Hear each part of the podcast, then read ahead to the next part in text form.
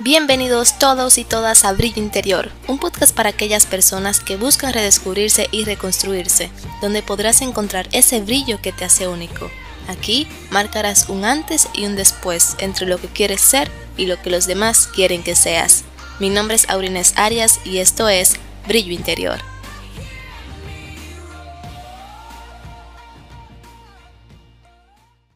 Ama y haz lo que quieras. Si callas, callarás con amor. Si gritas, gritarás con amor. Si corriges, corregirás con amor. Si perdonas, perdonarás con amor. Cayo Cornelio Tácito. Hola solecitos, bienvenidos a Brillo Interior, el podcast. Soy Aurines Arias y este es el episodio número 9 de la tercera temporada. Me siento sumamente feliz y bien porque estoy aquí con ustedes como cada martes.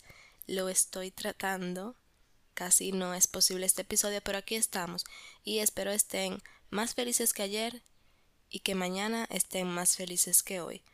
Y hablando de eso, estaremos hablando sobre el amor y de una forma u otra cómo éste se aplica en nuestras vidas.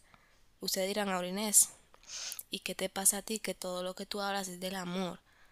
Bueno, tengo el privilegio de decir que amo y me aman. Cualquier tipo de relación, sea amorosa, sea amistosa, sea familiar, y estoy más que segura que ustedes tienen al menos una persona que los ama y que ustedes aman. Y yo personalmente creo que el amor controla o hace que el mundo funcione. Y es que cuando nosotros hacemos las cosas con amor, nosotros nunca perdemos, porque lo hacemos pensando en el bien del otro y nos quedamos con la paz de haber hecho lo correcto. Yo digo que el amor controla el mundo porque al final del día, cada cosa que uno hace viene como desde, vamos a decir, un lugar. Nosotros actuamos siempre, yo diría que desde diferentes lugares. Por ejemplo, si tú vas a hacer una maldad, tú estás actuando desde un lugar de odio, venganza, no sé. Si tú estás haciendo el bien, probablemente estás actuando desde un lugar de servicio, de amor, de paz interior, entre otras cosas. Y yo siento que al final del día, todo lo que nosotros hacemos está relacionado con el amor, porque el ser humano nació, el ser humano es un ser social y nació para amar y ser amado. Es decir, todos en algún momento queremos ser queridos. Como que, mira acá, un novio ahora no cae mal, una novia no cae mal. Porque nosotros tenemos esa necesidad de querer y ser queridos. Aunque uno diga, no, yo estoy bien solo. Bueno, pues en, ese, en esa ocasión, en esa situación, tal vez el amor que tú necesitas te lo estás dando tú mismo. Pero yo tengo una amiga que ella dice que la felicidad solamente es real si es compartida. Yo no estoy de acuerdo, pero siento que con el amor es relativo. Tú puedes tener tu amor propio, pero en cierta forma uno siempre necesita de ese contacto, de esa sociabilización. ¿Ok? Además de que como nosotros tratamos a los demás, es un reflejo de nosotros mismos. Otra amiga me decía que si uno se siente mal, uno va a tratar así a los demás. Es decir, si yo me siento mal conmigo o me siento enojada o triste, es muy probable que yo trate a los demás de esa misma forma, porque supongamos que tú te acabas de ganar la loto y una persona te pisa. Tú a esa persona tú le vas a decir, ay, no te preocupes, Dios te me bendiga mucho o algo así. Ahora, Tú acabas de salir del trabajo tarde, no has comido el día entero, te agarró un aguacero, una lluvia fuerte, se te mojan y de pegar los zapatos, y viene una gente y te pisa. Tú le vas a decir a esa persona está del mal que se va a morir. ¿Por qué? ¿Cuál es la diferencia? En el primer escenario donde tú te ganaste la loto, tú te sientes bien, sumamente contento. Ahora, en el segundo escenario, tú literalmente tienes al menos santo dentro, o sea, tú, tú te sientes mal y eso es lo que tú reflejas. Entonces, como tú te sientes, lo que tú tienes dentro es lo que tú reflejas. Por lo mismo tanto, si tú tratas a los demás con amor, significa que hay amor en tu vida o que hay amor dentro de ti. Y yo sé que muchos dirán, Aurina, sí, es muy fácil tú decir eso, pero yo realmente no tengo nadie que me ama, ni tengo nadie que yo quiera realmente. O puede que sí, pero no tengo como esa persona que realmente me quiere a mí. Y bueno, voy a decirte lo que yo pienso que pasa. No obstante, no significa que esa sea tu situación ni tu realidad porque la desconozco. No puedo más que empatizar contigo. Y te diría que tal vez eso viene a causa de tu interior. O sea, tal vez dentro de ti tú no merezcas que alguien te quiera o quizás tú quieres eso, pero la persona que tú eres ahora, vamos a decir que no está preparada para que esa persona la quiera. Es decir, tú tendrías como que hacer un ajuste dentro de ti, porque lo que pasa es, al punto que quiero llegar, es que como que uno atrae esas cosas. Cuando por ejemplo, si yo tengo un círculo que no es muy bueno, yo no me siento bien, no estoy progresando, nada, al momento en el que yo cambie y decida hacer algo al respecto, pues todo mi ambiente va a cambiar. Y si ahora mismo tú sientes que no hay nadie que te quiere, pues probablemente es porque debas hacer algo también contigo, es probablemente porque tú tampoco te quieras y yo siento que en el momento en el que tú hagas ese cambio dentro de ti, tú vas a moverte a un ambiente, a conocer personas que van a estar dispuestas a sentir eso por ti también. Y es que una cosa que yo nunca he entendido con respecto al amor, por ejemplo, yo no tengo hijos y espero no tenerlos mucho tiempo, pero veo esas personas que dicen, mis hijos son el amor de mi vida. Y sí, yo no me puedo imaginar lo que es el amor de, un, de unos padres hacia su hijo, su hija, pero sé que es inmenso. Entonces, como una persona a la que tú quieres tanto, tú puedes golpearle, gritarle, o sea, ¿para qué? Yo entiendo que tal vez son conductas aprendidas, pero yo siento que nuestro amor debe ser siempre más grande que eso. Y es que ya suficiente violencia hay en el mundo. Por ejemplo, mi papá nunca tuvo que ponerme un dedo encima a mí y yo no podía respetarlo más.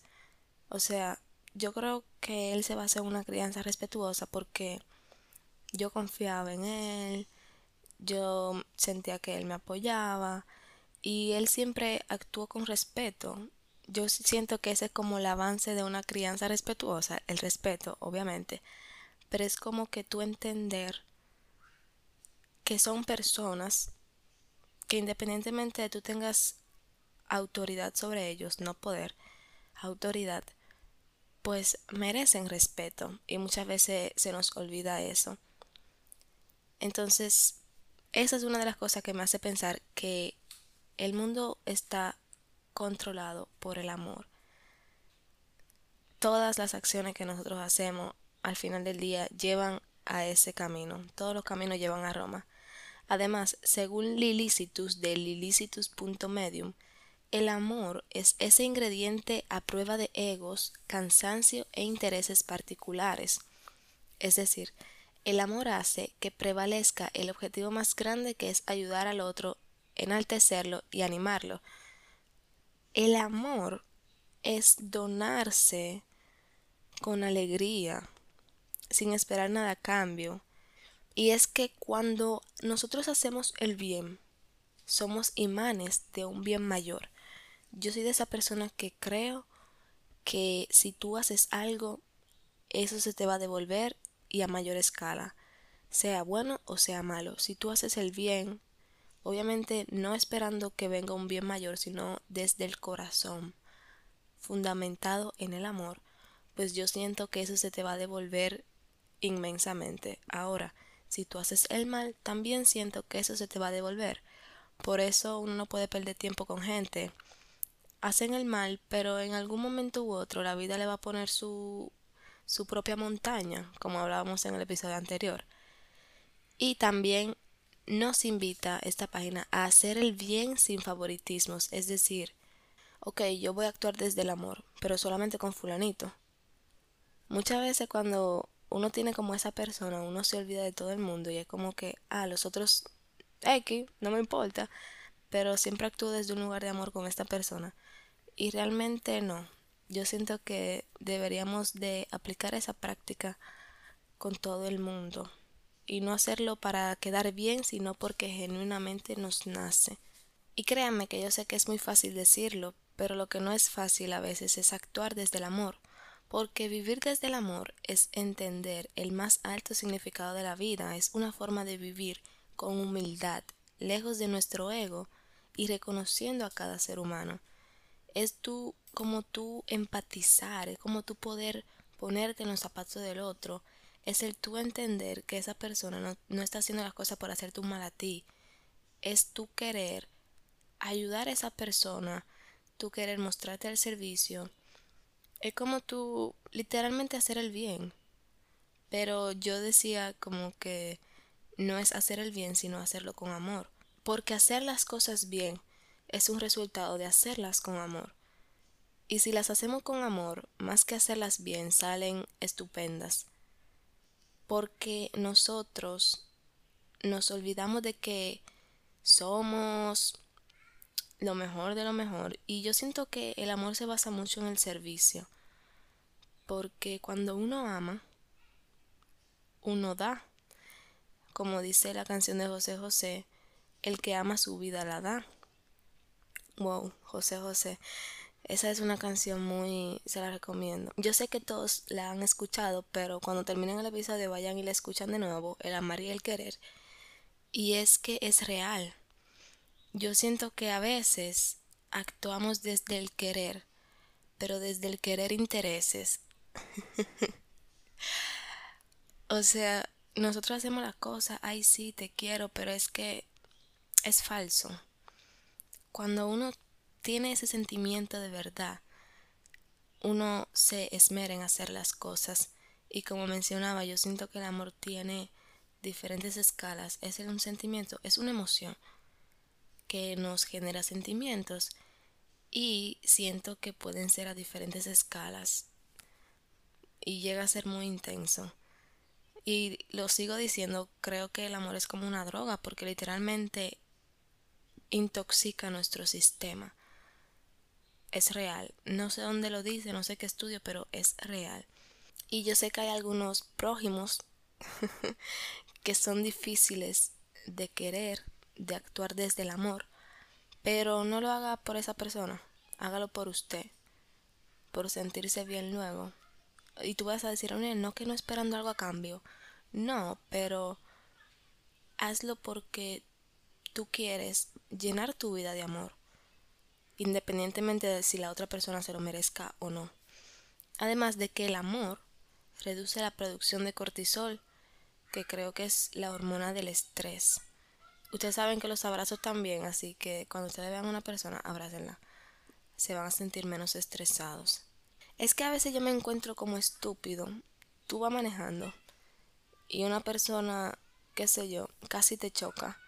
Ok, te enoja, pero no te chocó. Yo, yo encuentro el enojarse como tan estúpido. Yo sé que es una emoción que nos ayuda a identificar nuestros límites, a respetarlo. Todas las emociones tienen su función. Pero me enojaba me, me intriga el hecho de que yo tengo un mantra y es que al final todo se acaba solucionando y es verdad. Todo al final acaba tomando su curso. Por ejemplo, pasa un imprevisto y al final uno se enoja y se termina resolviendo. Entonces, ¿de qué te sirvió ese enojo? Si tú te lo hubieras tomado en un primer lugar, desde un lugar de amor, es como reemplazar todo eso por el amor para tratar de empatizar para hacer del mundo un lugar mejor. ¡Yay! Así que mi invitación en este episodio es que traten de actuar con amor, traten de ponerle amor a lo que hacen y traten de ver al otro con amor. No para conquistarle ni nada, sino para tratar de comprenderle y entender que cada persona lleva una batalla, lleva sus propias cosas y no es fácil y si nos demostramos amor, apoyo, pues yo creo que las cosas salen mucho mejor. Hasta aquí el episodio de hoy. Esto fue Brillo Interior. Recuerden que ustedes son valiosos. Los quiero un montón. Sean amables, amen apasionadamente y que se refleje en todo lo que hagan. Pueden escribirme a mi correo aurinesarias.protomail.com y nos vemos en una próxima. Chao. Esto ha sido todo por hoy, escuchaste Brillo Interior. Muchas gracias por estar aquí. Recuerda que puedes visitar el Instagram arroba brillo-interior-abajo o enviarme mensajes de voz a través de Anchor. Nunca olvides que todo lo que necesitas está dentro de ti. Dicho esto, nos vemos en un próximo episodio de Brillo Interior.